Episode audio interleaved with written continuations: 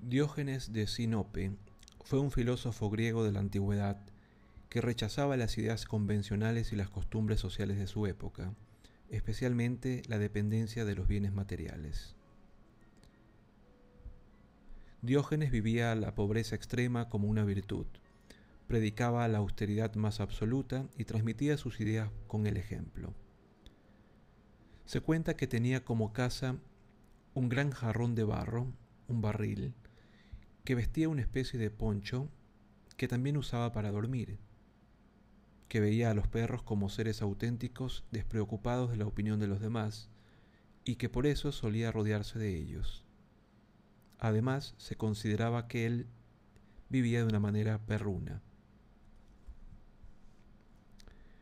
Fueron estas características las que llevaron a denominarlo así, lo que se llama hoy síndrome de Diógenes. Las personas que sufren este trastorno de la conducta viven en condiciones insalubres.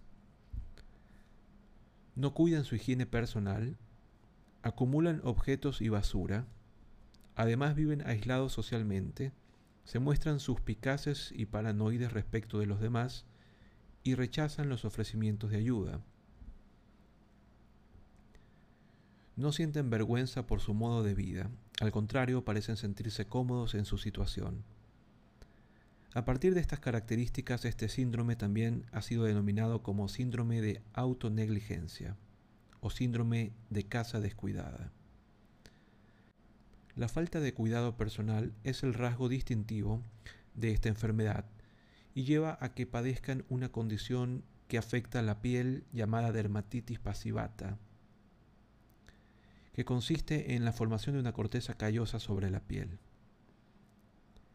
En cuanto a la acumulación patológica o compulsiva de objetos, se trata de una dificultad persistente para deshacerse de sus posesiones independientemente del valor actual que puedan tener.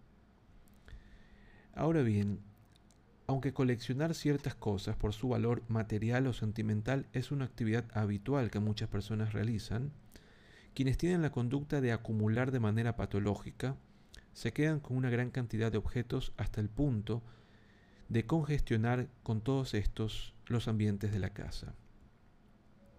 En casos extremos puede tratarse de montañas de desechos, basura o comida en mal estado incluso. La mayoría de lo que sabemos sobre el síndrome de Diógenes se basa en estudios de casos que describen la forma de vida de algunos pacientes. Se estima que es más frecuente entre las personas mayores de 60 años de edad si bien puede aparecer asociado a problemas de salud mental como demencia, depresión, alcoholismo o esquizofrenia. En algunos casos ocurre en personas sin enfermedades neuropsiquiátricas previas.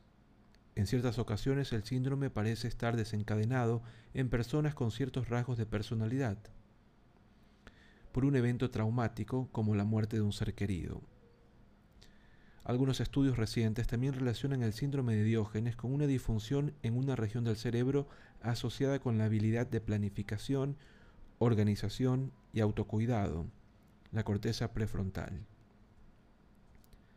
Las personas con síndrome de Diógenes no son conscientes de lo que les sucede. Por lo tanto, no suelen buscar ayuda médica y más bien son reacias a aceptarla. Esto hace que sea difícil que reciban tratamiento. Sin tratamiento, las personas que padecen el trastorno tienen un mayor riesgo de mortalidad que la población general, en general asociado a enfermedades clínicas como infecciones secundarias al descuido personal, falta de higiene y el hecho de no acudir a los servicios de salud. Si el abordaje de la persona afectada no se realiza de manera muy cuidada, es posible que vuelva en poco tiempo al mismo estilo de vida, incluso con mayor resistencia a ser ayudada. Por eso, como insistimos cuando se trata de cualquier enfermedad, pero sobre todo de las enfermedades mentales, la comprensión es fundamental.